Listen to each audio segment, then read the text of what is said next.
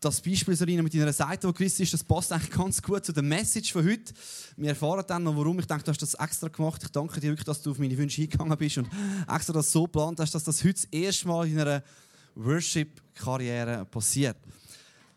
Der Etienne hat schon gesagt, wir fahren weiter in dieser Serie Spiritual Fitness. Äh, so ein unsere geistlichen Muskeln trainieren. Ich habe zwar gestern gesehen, ich habe immer das Gefühl, ich sehe gar nicht so schlecht, so. ich gehe weiter Parcours. Aber unser Praktikant hat mir gestern mal schnell seine Muskeln gezeigt und muss sagen, puff, mein Lord, da kann ich noch viel, viel lernen.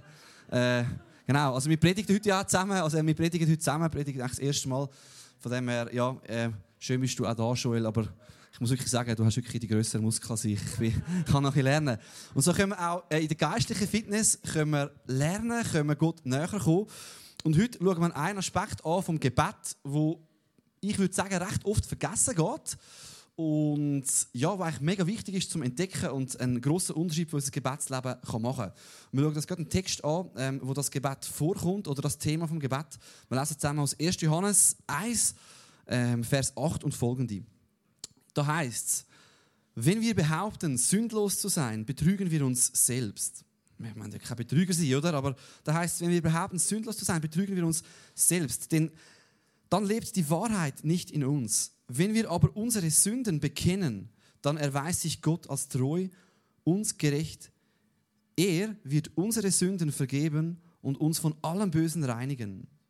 Doch wenn wir behaupten, wir hätten gar nicht gesündigt, dann machen wir Gott zum Lügner und zeigen damit nur, dass seine Botschaft in uns keinen Raum hat. So viel zu der Bibelstelle. Wir gehen nachher ganz tiefer darauf ein. Es redet über das Thema Schuld, Sünde. Gebet ist so etwas Kraftvolles, etwas Starkes. Äh, ich erlebe es wirklich auch als lässig in dieser Spiritual Fitness Serie, können unsere Spiritualität entdecken, können zusammen zu beten. Und ähm, Gebet hat eigentlich immer so drei äh, Stoßrichtungen und die wollen wir auch in dieser Serie zusammen anschauen. Es hat, wenn wir Gebet in der Bibel analysieren, finden wir oft so die drei Richtungen nach oben. Das haben wir das letzte Mal angeschaut. Der Sammy hat darüber geredet. Gott ist das Schönste, was es gibt und verdient darum auch unsere größte Wertschätzung. Wenn wir ihn sehen, wow, geht uns der Kiefer runter. Wir merken, wie groß er ist. Wir dürfen ihn anbeten wegen dem, wo er ist. Und dann gibt es Gebet nach außen für unsere Welt, das wir jetzt gerade vorher gemacht haben mit dem Etienne. Wir haben für unsere Welt betet um uns herum, für, für Leute, die es nicht gut geht, für die Regierung, für die Politik, was auch immer uns beschäftigt. Und dann gibt es eben auch noch, und das vergessen wir manchmal, das Gebet nach innen. Und wir können dem auch sagen, es ist das Gebet von der Umkehr, das Gebet für mein geistliches Leben oder das Gebet von der Buß. Und Buß, das ist ja so ein klasses altes Wort und vielleicht denke ich mir, ja, ich mache gar nichts Schlimmes, ich fahre nicht oft schnell im Verkehr und, äh, und das machen wir vielleicht nur dann, wenn wir das Gefühl haben, jetzt habe ich wirklich wieder mal, jetzt habe ich wirklich etwas Blödes gemacht. Dann beten wir vielleicht Gott um Vergebung. Aber eigentlich dürfte das immer ein Teil sein von unserem Gebetsleben. Und ich habe das auch wieder neu angefangen entdecken, durch jetzt ein bisschen Gedanken machen über das Gebet und habe es als etwas mega Bereicherndes erlebt. Können für mein inneres Leben zu beten und zu fragen, Gott, wie steht es eigentlich mit dir und mir? Wo, wie sieht es mit meinen Motiven aus, mit meinen Gedanken, um mich immer wieder an ihm auszurichten. Zum Beispiel die anglikanische Kirche als Beispiel, die haben in, jeder, in jedem Gottesdienst haben die ein Sündenbekenntnis. Ich meine, könnten wir auch mal einführen im Connect. Immer irgendwo im Gottesdienst tun wir zusammen Buß. Es geht bei uns, ein Stück weit meine These ist, ist ein bisschen verloren gegangen. Und eigentlich ist es ein mega Schatz, den wir entdecken können. Weil wir haben gelesen, es ist nicht so, dass wir da unter eine Knute kommen sondern Gott ist treu und gerecht und wird uns ja die Schuld vergeben. Es ist etwas Befreiendes, etwas ähm, ja, erfüllend, wenn wir können erleben wie Gott uns vergibt. So nennen wir die Message heute mal das Gebet nach innen oder eben auch die fröhliche Buß, um das alte Wort da wieder ein bisschen äh, reinzunehmen. Warum die fröhliche Buß? Der Luther, als er ähm, die Reformation gestartet hat, er hat das gar nicht gewusst, dass er die startet, aber er hat 95 Thesen aufgehängt. Und die erste These heißt zum Schluss heißt folgendes: Unser ganzes Leben soll Anbetung sein. Könnte es heißen, oder? Aber es heißt, unser ganzes Leben soll Buße sein. Also Umkehr, unser ganzes Leben soll immer wieder sich auf Gott ausrichten. Warum sagt er das und was meint er mit dem? Damals haben sie natürlich, oder ist das so, immer unter der Knute, du musst Buß tun, vielleicht noch etwas zahlen und wer weiß, ob Gott dir vergibt. Und der Luther sagt, nein, es ist eigentlich ein fröhliches Geschäft. Gott wird dir vergeben. Und Buß ist nicht etwas nur Einmaliges, sondern es ist ein Prozess, der das ganze Leben lang andauert. Wir können jetzt vielleicht versuchen, ein so aufzuzeichnen, so im Kreislauf. Wir erkennen etwas und merken, oh ja genau, Gott ist ja viel größer. Ich muss gar keine Angst haben. Das ist gar nicht nötig sein. Oder ich muss gar nicht noch in dem und dem Erfüllung finden. Oder ich muss gar nicht die und die Sünde begehen. Ich erkenne, Gott langt und das ist nicht gut. Und ein zweiter Schritt ist nachher ein Umkehren. Wir kehren um und versuchen dann auch anders zu leben. So das ganze Leben, sagt Luther, darf ein Prozess sein, wo wir immer wieder uns fragen, hey, wie steht es mit mir und Gott? Erkenne ich, wie groß und gut er ist und uns auf ihn ausrichtet. Das ganze Leben ist Metanoia, heißt es auch in der Bibel, dass der Begriff Buß. Wenn Jesus sagt, kehrt um und tun Buß, heißt es Metanoia und das heißt eigentlich eine Sinneswandlung. Es ist wie ein neues Weltbild bekommen, neu checken, ah ja genau, so ist Gott, so bin ich und so darf ich leben. Vielleicht denkst du immer noch, ja gut, aber Buß, das klingt jetzt wirklich nur für die, die mal eine Bank befallen haben. Und darum noch so drei Beispiele, für wen das könnte ähm, die Predigt heute sein. Und, äh, ich tue ja auch Segeln, also beziehungsweise mit meinem Vater. Und ich, will, äh, und ich bin einfach bei dir mitgegangen. Und äh, ich werde das anhand vom Segeln so ein bisschen versuchen, näher zu bringen. So das erste, die erste Gruppe, die das vielleicht betrifft, ähm, vielleicht haben wir Schiffbruch erlitten. Es ist wie, als würden wir stranden und haben Schiffbruch erlitten. Und ja, die Bibel sagt, dass es gibt den Moment, wo wir das erste Mal so den Prozess machen. Das erste Mal rausgezogen werden aus dem Strand, aus dem wir feststecken. Das erste Mal umkehren und die neue Weltsicht, den neuen Sinneswandel überkommen. Das ist dann, wenn wir zu Jesus kommen, wenn wir ihn in unser Leben einladen, wenn wir umkehren zu ihm. Und ich bin auch schon mal so festgesteckt, nicht gerade so, aber auf einer Sandbank, Sandbank irgendwie ins tiefe Gewässer, da kommst du selber nicht mehr raus. Du brauchst jemanden, der dich rauszieht. Du brauchst wirklich Rettung. Das ist ein Teil der Buß, Umkehr, wo Jesus gesagt hat, ich lade ein, kehrt um zu mir, kehrt um, tun Buß. Erkennt, dass ich Gott bin, kehrt um, hört auf mit dem, was nicht richtig ist. Und dann gibt es eine zweite Gruppe, das betrifft vielleicht die, die eigentlich schon das mal gemacht haben, umgekehrt sind und jetzt mit Gott leben. Aber wir sind vielleicht wie so auf dem Meer und ab und zu passiert es, dass wir halt einfach so ein leben. Und wir vergessen eigentlich, uns auszurichten am Kompass. Und beim Segeln, wenn du weite Strecken segelst auf dem Meer, musst du wissen, wo gehst du her, oder? Und wenn du nicht mehr auf den Kompass schaust, dann irgendwo landest du wieder im nächsten Riff, weil du hast nicht mehr ja, den Fahrplan angeschaut. Und Buß kann für uns Christen heißen, immer wieder uns zu fragen, hey, wie sieht es mit meinem Herz aus? Liebe ich Gott wirklich? Wo bin ich unterwegs? Und ich glaube, das ist etwas mega, mega bereicherndes für uns im täglichen Leben als Christen. Und dann gibt es noch eine dritte Gruppe. Und das ist vielleicht, wenn du ja das Boot ist repariert, du bist unterwegs, aber dann kannst du zwar fahren, aber irgendwo ist wieder etwas Gröbes in dein Leben gekommen. Du merkst, boah, da drückt mir jetzt wirklich der Schuh. Der Mast ist gerissen, ich bin zwar noch auf dem, auf, auf dem Meer, kann, kann, noch fahren, aber ich habe irgendeine Sünde, die drückt mich. Ich möchte die wirklich bekennen und nochmal das Licht bringen und vielleicht mit jemandem darüber schwätzen und umkehren. So, das ist Buß, es ist ein Prozess, es ist ein Teil vom Gebet und wie wir das konkret machen können und wie Buß in unserem Leben aussehen wird uns Gott, der Joel, jetzt erklären. Joel, welcome on stage. Hey, danke dir, Simi. Ähm, ich werde auf den Vers 9 aus dem 1. Johannes-Text eingehen, wo wir am Anfang zusammen gelesen haben. Dort heißt es, wenn wir aber unsere Sünden bekennen, dann erweist sich Gott als treu und gerecht. Er wird unsere Sünden vergeben und uns von allem Bösen reinigen. Hey, in dem Vers steckt mega viel drin und ähm, wo wir brauchen für den Prozess von der ständigen Neuausrichtung auf Gott.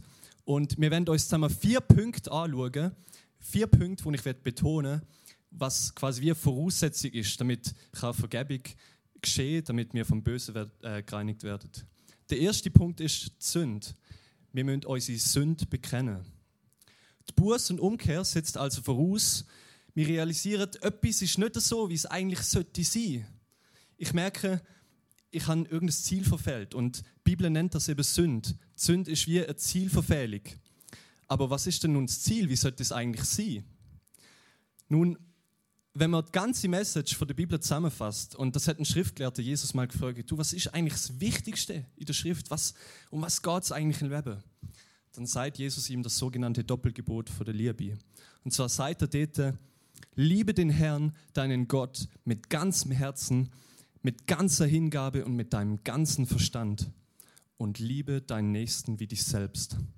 Und in der Bergpredigt gipfelt Jesus das sogar in Matthäus 5,48, sagt er, ihr aber sollt vollkommen sein, wie euer Vater im Himmel vollkommen ist.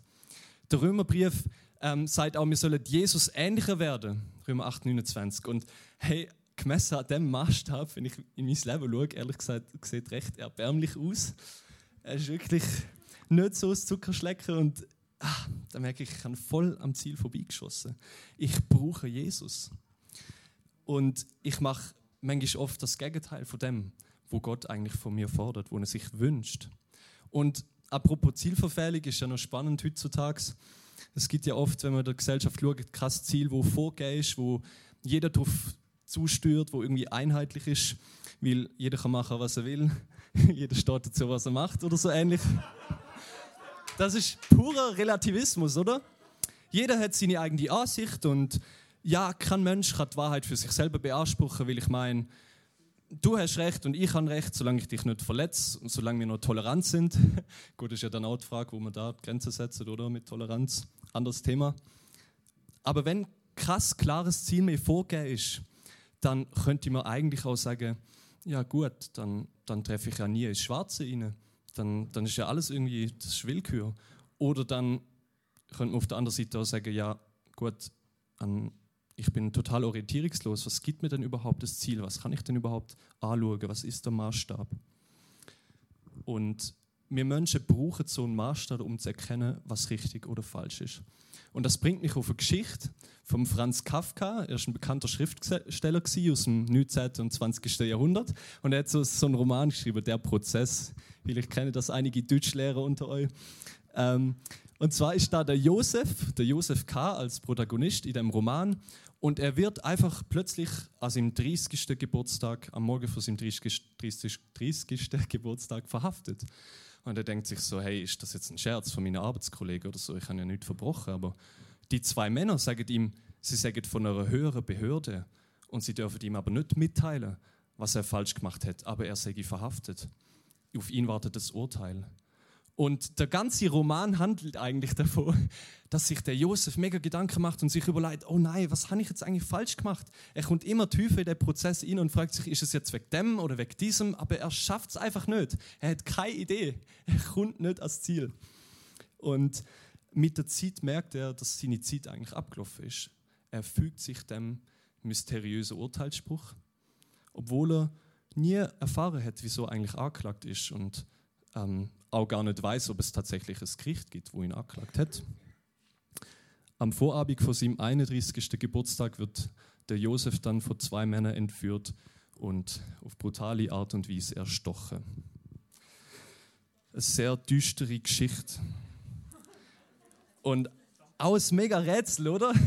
Was wird uns der Franz Kafka mit der Geschichte sagen? Ich denke, eine Interpretation von der Geschichte ist, dass wir in der Gesellschaft oft nicht mehr wissen, was eigentlich klar ist. Es gibt wie keine Norm mehr. mehr. Ich weiß eigentlich nicht mehr, was richtig ist oder was falsch ist. Und es zeigt auch eine riesige Orientierungslosigkeit. Er weiß gar nicht, wo er soll anfangen, wo, wo er dem Prozess irgendwie folgen. Und in Bezug auf uns, was bedeutet das denn? Wie erkennen wir denn, was Sünde ist, was zielverfehlig ist? Dass es uns nicht so geht wie im Josef. Wir erkennen das durch die Bibel, durch Gottes Wort. Sie zeigt uns auf, was Gottes Ziel ist mit unserem Leben. Römer 8, 29, dass wir Jesus ähnlicher werden. Und ein ganz praktisches Beispiel sind auch die zehn Gebote, wie eine Art Kompass oder eine Art Checkliste, wo du immer wieder kannst führen holen und dir überlegen, so, wo stehe ich da eigentlich? Und ich werde das an einem Beispiel machen, ähm, festmachen, am sechsten Gebot. Das heißt, du sollst nicht töten bzw. morden. Und du fragst dich jetzt vielleicht, ja gut, also ich habe noch niemand umgebracht, was betrifft mich das dann? und wenn ich ehrlich bin, mir ist es selber oft so gegangen, ich habe das Gebot gelesen und habe schnell weitergegangen und so, ja, easy, betrifft mich ja nicht. Aber Jesus griff das Gebot, du sollst nicht töten, in der Bergpredigt wieder auf. Und dort sagt er in Matthäus 5, 21, 22, ihr wisst, dass zu den Vorfahren gesagt worden ist, du sollst keinen Mord begehen Wer einen Mord begeht, soll vor Gericht gestellt werden. Ich aber sage euch, jeder, der auf seinen Bruder zornig ist, gehört vor Gericht. Wer zu seinem Bruder sagt, du Dummkopf, der gehört vor den Hohen Rat. Und wer zu ihm sagt, du Idiot, wörtlich du törichter Mann, der gehört ins Feuer der Hölle. Oh, krass, was Jesus da sagt. Und schon merke ich in meinem Leben, ich erkenne vielleicht, ah, da habe ich etwas gesagt über eine Person, da habe ich eine Person beschumpfen. Wie oft rutscht mir das Wort raus, du Vollidiot, du Elender, Punkt, Punkt, Punkt. Ihr wisst es selber. Hey, unsere Worte haben Macht. Sie können Menschen verletzen, sie können zerstörerisch sein. In Sprüche 18, 21 heißt, Worte haben Macht, sie können über Leben und Tod entscheiden. Wer sich gerne reden hört, muss mit den Folgen leben. Krass, oder? Ich werde nochmal kurz zusammenfassen. Sünde bedeutet Zielverfehlung. Ich realisiere einfach aus mir selber heraus, kann ich dem Maßstab, wo der heilige Gott setzt, nicht gerecht werden. In seinem Licht, da hat keine Finsternis mehr Platz und manchmal mache ich einfach das Gegenteil von dem, was Gott sich eigentlich wünscht für mein Leben. Und woher wissen wir jetzt, was richtig oder was falsch ist? Wir wissen das durch Gottes Wort, durch die Bibel und der Heilige Geist, wo uns das aufzeigt in Übereinstimmung mit seinem Wort. Auf der zweite Aspekt, wo ich in dem Vers 9 wird näher darauf eingehen, ist das Wort äußere. Das überlassen wir vielleicht oder schenken dem nicht so Bedeutung, aber es ist eben auch wichtig, dass ich anerkenne, dass es äußere, dass es meine Sünde ist. Ich übernehme Verantwortung. Es geht nicht mehr darum, sich zu rechtfertigen oder Schuld verschieben auf andere Leute, das abzuwälzen. Vielleicht kennt ihr das, ähm, also früher beim Fußball, wenn man so im Verein ist und man hat dann verloren, dann fällt es so einfach, die Schuld auf den Schiri zu schieben und zu sagen, hey, der Schiri hat einfach schlecht pfiffen und da und die und die Fehlentscheidung, aber vielleicht muss ich mir auch einfach eingestehen, hey, wir haben nicht gut verteidigt. Wir haben einen gegnerischen Angriff irgendwie ja, viel Raum gegeben und vielleicht realisiere ich das auch in meinem eigenen Leben. Vielleicht gibt es Punkte, wo ich empfinde, manchmal zu viel Raum gebe in meinen Gedanken. Und auch ich darf anerkennen, ich bin Sünder, ich brauche Jesus. Ich bin auf seine Gnade angewiesen. Ich kann den perfekten Maßstab nicht erfüllen, wo Gott setzt. Und ein gutes Beispiel ist auch die bedingungslose Kapitulation von der deutschen Wehrmacht im Jahr 1945. Ich habe euch da ein Foto mitgebracht, wo ein deutscher General den Vertrag unterschreibt. Und mit dem sagt er einfach, ich habe keinen Anspruch mehr, ich habe keine Forderungen mehr, ich kapituliere bedingungslos. Und das ist die Anforderung der Alliierten. Sie haben gesagt, wir hören nicht auf, wir machen euch klein, wenn ihr nicht klein beigebt und einfach aufhört. Und das hätte er unterzeichnen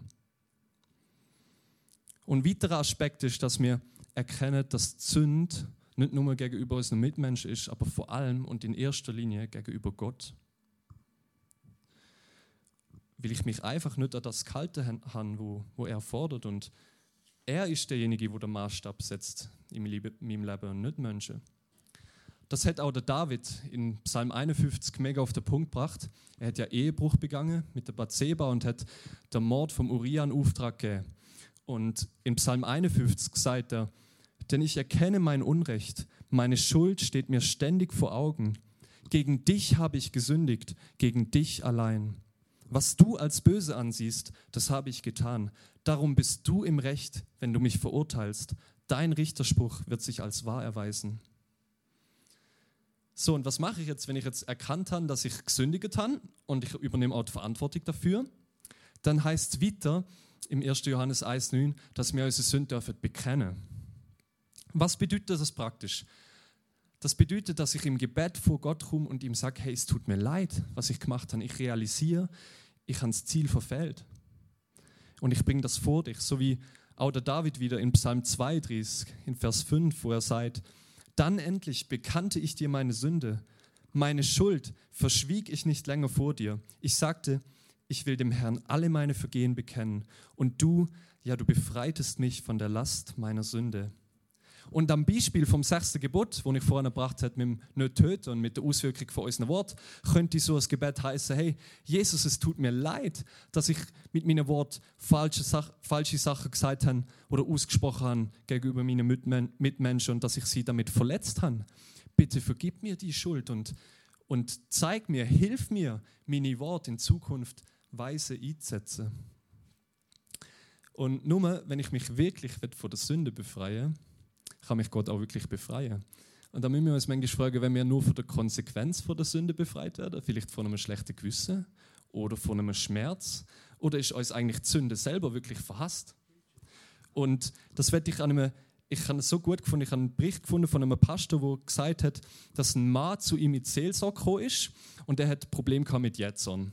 Der hat seine Frau ständig angeschrien in der Ehe und hat das einfach nicht eingesehen und sie sind die Seelsorge und am Anfang hat er es auf die leichte Schulter genommen und hat gesagt, ja, hey, ich habe meine Frau noch nie geschlagen, ich habe noch nie körperliche Gewalt angewendet und wenn ich meine Arbeitskollegen anschaue, wie die mit ihrer Frau umgehen, hey, das ist überhaupt kein Vergleich. Ich verstehe gar nicht, wo das Problem ist. Und die Konsequenz war, seine Frau ist ausgezogen, ist aus dem Haus rausgegangen und erst dann ist der Mann dann brüllend zum Pastor gerannt und hat gesagt, hey, kannst du mir nochmal deine Ratschläge sagen, bitte alle nochmal und ich werde es genauso umsetzen, ich, ich versprich mich, ich ändere mich. Und in der ersten Woche hat er das probiert, er hat es umgesetzt und hat seiner Frau gezeigt, hey, ich habe mich verändert, komm wieder zurück. Und die Frau ist tatsächlich zurückgekommen. Aber nach ein paar Wochen wieder, nach ein paar Monaten, hat sich genau der gleiche Prozess wieder eingeschlichen. Er hat angefangen, wieder seine Frau anzuschreien und mit ihr einfach, ja, ähm, ja, sie einfach ähm, blöd zu behandeln. Und, genau, und als Konsequenz ist sie definitiv ausgezogen. Und aus dem Beispiel, finde ich, wird mega gut klar, dass der Mann zwar über die Folge, Folge von seinem Verhalten entsetzt war, aber er war nicht entsetzt über seinen Jetson. Er hat den Kern vom Problem, dass der Jetson das Problem ist, das hat er nicht verstanden. Und seine Buß ist demnach auch nur oberflächlich gewesen. Und da werde ich mich selber hinterfragen, meine Motiv. hey, wieso komme ich eigentlich vor Gott? Vor was werde ich eigentlich loswerden? Geht es mir darum, dass ich einfach nur die Konsequenz von meiner Sünde, das schlechte Gewissen und der Schmerz, den ich verspüre, dass ich das einfach loswerde und nachher einfach wieder frei bin und mich frei fühle und mir eigentlich nicht wirklich Gedanken mache über mein eigenes Fehlverhalten oder, oder werde ich eigentlich wirklich mich von der Sünde selbst trennen und laden auf mein Bekenntnis auch Tate folge. Und ein Punkt fehlt uns noch, aber ich komme zurück zu dem Vers in 1. Johannes 1,9, ähm, damit echte Buß kann geschehen. Und das ist Verständnis von Gottes Treue und Gerechtigkeit. Was passiert denn nun, wenn wir unsere Sünde erkannt haben, uns dazu stehen, Verantwortung übernehmen und sie vor Gott bekennen und umkehrt? Dann steht da, dann erweist sich Gott als treu und gerecht. Das ist doch krass, oder? Da steht, er ist treu und gerecht. Und im ersten Moment schien das vielleicht ein Widerspruch. Da steht treu und lieben die Gott und in einem Atemzug heißt es, er ist gerecht. Ähm, und ich habe selber so überlegt, es gibt eigentlich so zwei typische Gefahren in unserem Leben, zwei Extreme, könnte man auch sagen. Und ich bin davon überzeugt, dass jeder von uns entweder zum einen Extrem ein bisschen neigt oder zum anderen Extrem ein bisschen neigt. Und zwar nicht die erste Seite genannt, die Seite von der billigen Gnade. Ja, vielleicht, ah, die Sünde ist ja eigentlich gar nicht so groß und sie ist ja recht klein und Gott von seinem Wesen, er steht Liebe und er vergibt mir sowieso, egal was ich eigentlich mache. Und so Kompromiss machen, das ist schon noch in Ordnung, gell? wenn ich irgendwie bei meinem Arbeitgeber irgendeine Lüge oder so mal einbaue, mich vielleicht von der Verantwortung zu entziehen, dann hilft mir das ja weiter und ich denke, dass das für Gott schon okay ist, weil im Groben und Ganzen, ich meine, er sieht mein Herz, meine Hingabe, eigentlich lebe ich doch ein ganz gutes Leben. Aber nein, Gott ist heilig und in seiner heiligen Gegenwart hat Sünde keinen Platz. Finsternis kann nicht in Gegenwart von Licht sein. Und Jesus hat nicht nur seine Herrlichkeit verloren und ist Mensch geworden, er hat gelitten und er ist gestorben für das, dass wir Beziehung zu Gott wieder haben. Und wenn wir sagen, die Sünde ist klein, die Sünde ist eigentlich nicht so etwas Relevanz, dann reden wir das Opfer von Jesus klein. Mit dem tue ich Jesus weh, mit dem habe ich eigentlich nicht verstanden, dass er den Preis zahlt hat für mich. Und wenn ich das vergiss, dann werde ich mich auch nicht ändern. Dann ist das eigentlich nicht wirklich Umkehr, wo geschieht. Und andere Gefahr, andere Seite, ich nenne es mal die gesetzliche oder von Angst motivierte Variante. Ähm, vielleicht meine ich, ach, oh, ich, ich, mich beißt es mega mit dem Gewissen, aber kann ich eigentlich wirklich von Gott kommen, weil, ah, ja, ich, ich weiß nicht, ich, ähm, ich muss mir doch eigentlich seine Annahme und seine Vergebung irgendwie verdienen, oder? Ich muss jetzt schon erstmal, wenn ich eine Sünde gemacht habe, besonders fließig sein im Dienst und mm, gastfreundlich sein und ein paar gute Sachen machen und erst dann komme ich vielleicht vor Gott und dann ist wieder okay. Ähm, genüge ich denn überhaupt bei Gott? Ja, manchmal ist es doch so, auch wenn ich zurückschaue auf mein Leben, wir sind so darin erzogen, dass wir Angst haben vor einer Strafe, wenn wir etwas falsch machen. Zum Beispiel, wenn ich mit dem Auto irgendwie fahre und ich muss mich an die Verkehrsregeln halten, weil wenn ich, irgendwie, wenn ich falsch parkiere zum Beispiel, dann gibt es einen Bus. Wenn ich, wenn ich zu schnell fahre, dann gibt es einen Bus. Es gibt immer eine Bestrafung. Und ich habe selber gesucht in meinem eigenen Leben. Ich habe so ein mega Beispiel, wo, mich, wo mir mega reingefahren ist aus der Primarschule. Und zwar haben wir so unter den Buben so einen Wettbewerb gemacht, hey, wer kann den Tennisball am weitesten rühren? Und so Weitwurf-Wettbewerb gemacht. Und ich habe alles gegeben mit dem Wurf. Aber dummerweise ist das Schild von der Schule zusammengebrochen, zusammengeht und ja, es hat dann recht blöd ausgesehen, wenn man dann zur Schule kommt und das, das ganze Schild da aus Glas, alles am Boden liegt. Und ich hatte mega Angst gehabt, ich hatte mega Schiss gehabt, zum Haus abwärts zu gehen und zu sagen, hey, ich bin's gsi, that's me, das ist meine Sünde, so quasi mein Fehler. Und auch als ich heimgegangen bin, ich hatte mega Angst gehabt von meinen Eltern. Ich, bin, ich habe mich gerade im Zimmer irgendwie abgeschlossen und habe irgendwie gedacht, sie bestrafen mich jetzt, jetzt gibt es einen Klaps auf den Po und so. Ähm, und ja, aber hey, es gibt keinen Grund für die Angst, weil Jesus hat die ganze Strafe schon auf sich genommen. Er hat alles zahlt. Auch wenn ich in Zukunft noch Fehler mache, wenn ich in Zukunft noch das Ziel verfehle und sündig, dann hat er die Strafe zahlt am Kreuz. In seinem Blut ist Leben. Verstehen wir das? Der Preis ist vollständig zahlt. Und ich brauche darum auch nicht extra Zerknirschung, so, so das extra Lieder und Peitsche auf der Rücken und keine Ahnung was, damit Gott mir vergibt. Weil ich kann mir seine Vergebung einfach nicht verdienen. Es geht nicht um das. Es geht nicht um den Verdienst. Es geht nicht um meine Leistung. Nein, es ist sogar gerecht vor Gott, dass er uns vergibt. Das heißt ja im Vers 9, dann erweist sich Gott als treu und barmherzig. Nein, es heißt gerecht, dann erweist sich Gott als treu und gerecht.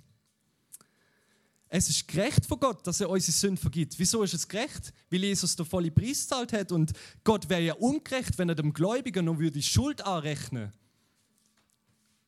Damit würde ja quasi sagen, hey, der Tod von Jesus, der hat, der hat nicht gelangt. Es ist eigentlich nicht 100 Prozent. Für, für Sünde in deiner Zukunft, da braucht es nochmal einen Preis. Nein. Jesus hat den Preis vollständig gezahlt.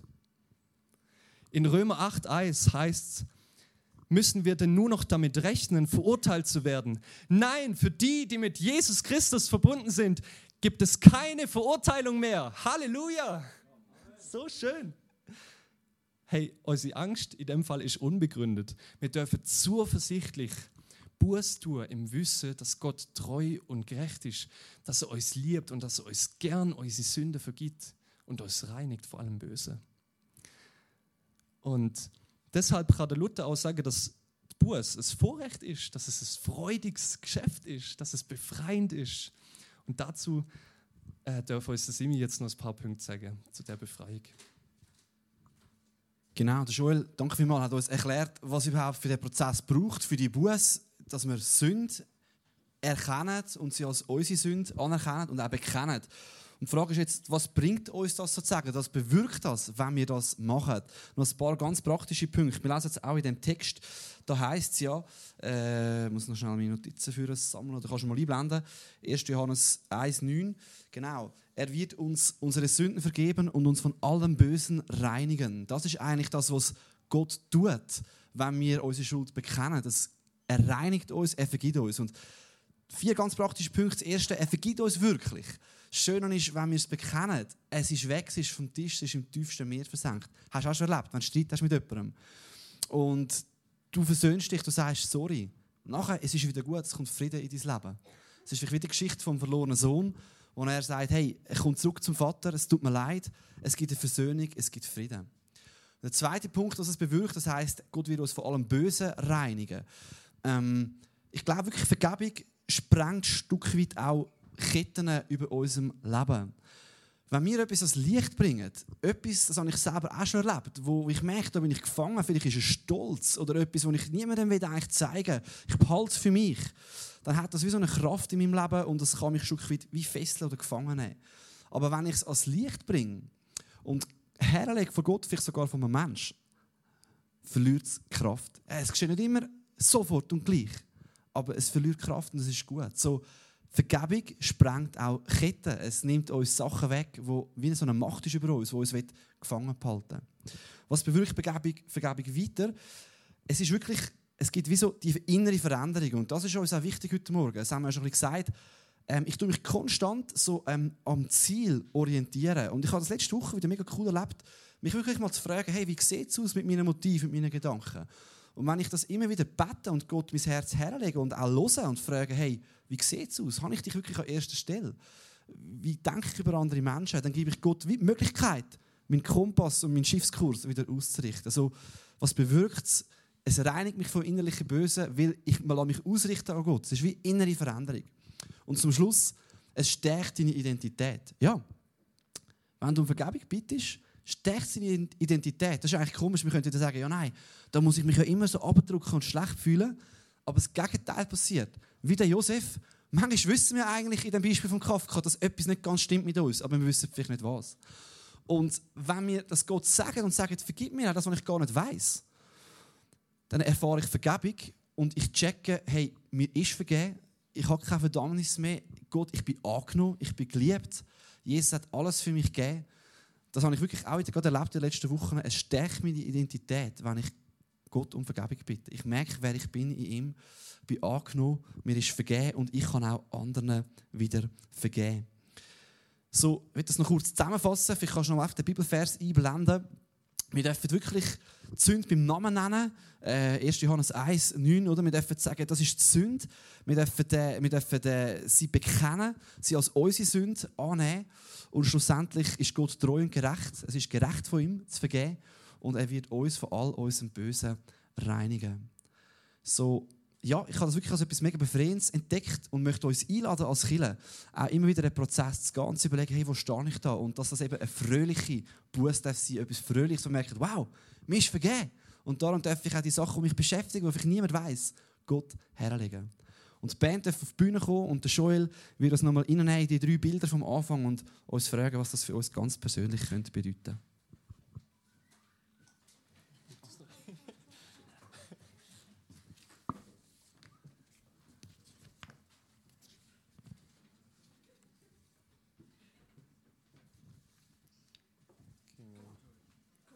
Moment.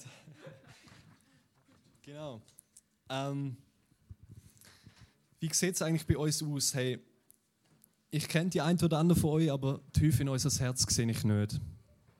Nur Gott sieht unser Herz. Nur Gott sieht wirklich in die Tiefe von meinem eigenen Herz. Und ich werde dich fragen, wo, wo stehst du heute? Wie sieht es in deinem Leben aus? Und werde das Bild, das der Simi gebracht hat am Anfang von dem Segeln, nochmal aufgreifen. Und Sabine, du darfst gerne die Folie noch einblenden, genau. Ähm, vielleicht bist du ein Schiff, das gestrandet ist. Vielleicht realisierst du krass, in meinem Leben bin ich die ganze Zeit in die Richtung gelaufen und eigentlich brauche ich eine 180 Grad Kehrtwende in die andere Richtung. Ich habe realisiert, ich habe Schuld in meinem Leben und, und brauche Jesus, ich brauche seine Vergebung. Hey, dann werde ich dich einladen. Es ist Gelegenheit, jederzeit zu Jesus zu kommen. Im Gebet. Jesus sagt es im Wort. Jesus sagt es im Wort. Ja, wer zu mir kommt, den werde ich nicht abweisen. Und das ist Wahrheit. Jesus ist auch für dich, er ist für mich auf die Welt gekommen, Mensch wurde und am Kreuz gestorben für unsere Schuld, damit wir Beziehung haben zu Gott. Es ist ein mega Geschenk und ich lade dich ein, das Geschenk heute anzunehmen. Vielleicht zum ersten Mal, aber vielleicht auch einfach wieder neu das bekräftigen. Jesus, ja, du bist mein Retter. Danke dir, Jesus. Vielleicht bist du auch in der zweiten Situation, du bist am Segeln und verlierst immer wieder das Ziel vor deinen Augen. Und, ähm, ich werde dich heute ermutigen, orientiere dich an Gottes Wort und lade dich prüfen von ihm. Find immer wieder neu raus, was ist eigentlich das Ziel von meinem Leben. Richte dich täglich aus, täglich nach oben, nach innen, nach außen, dass du ähm, sicher durch das Meer, durch das Gewässer kannst durchsegeln. Und da finde ich auch das Booklet, wo wir haben, wir haben auch draussen die aktuellsten Methoden für diese Woche. Es ist mega hilfreich, manchmal Inspiration zu haben, gewisse Vers, gewisse Gedanken dazu, um von Gott ins Gebet zu kommen. Vielleicht bist du auch Teil von der dritten Gruppe und du merkst, dass etwas in dir jetzt vielleicht auch während der Predigt oder dann im Lobpreis einfach aufkommt, wo du merkst, es drückt dich. Es ist wie eine Last auf dir und du willst das loswerden und das vielleicht auch bekennen von, von einer anderen Person unter Zeugen und ähm, etwas muss als Licht kommen. Und ich werde dich jetzt einfach einladen, während der Lobpreiszeit Es gibt verschiedene Möglichkeiten. Wir haben äh, dort hinten ähm, die Möglichkeit, das Abendmahl zu nehmen. Ihr seht das, dort wo Traubensaft ist und dort wo Brot ist. Das Brot als Zeichen für Jesu Liebe, für seinen Körper, wo er für unsere Schuld hingegeben hat. Jesus ist für dich und mich gestorben am Kreuz und das, daran darfst du dich erinnern. Und das Blut, also der Traubensaft als Zeichen für sein Blut, wo der neue Bund besiegelt, womit wir bestätigen, ja, sein Blut ist geflossen, fließt auch noch symbolisch gesprochen heute für alle Sünden, die noch kommen in meinem Leben. Jesus macht uns frei. Und wenn du merkst, du brauchst eigentlich ein längeres Gespräch und willst, dass dir auch jemand zuhört, dann gibt es jeden Dienstagabend im Gebetshaus die Möglichkeit. Das sind Leute, die gern eure Geschichte zulassen, die euch gern ähm, hören und wo ihr könnt beten mit ihnen.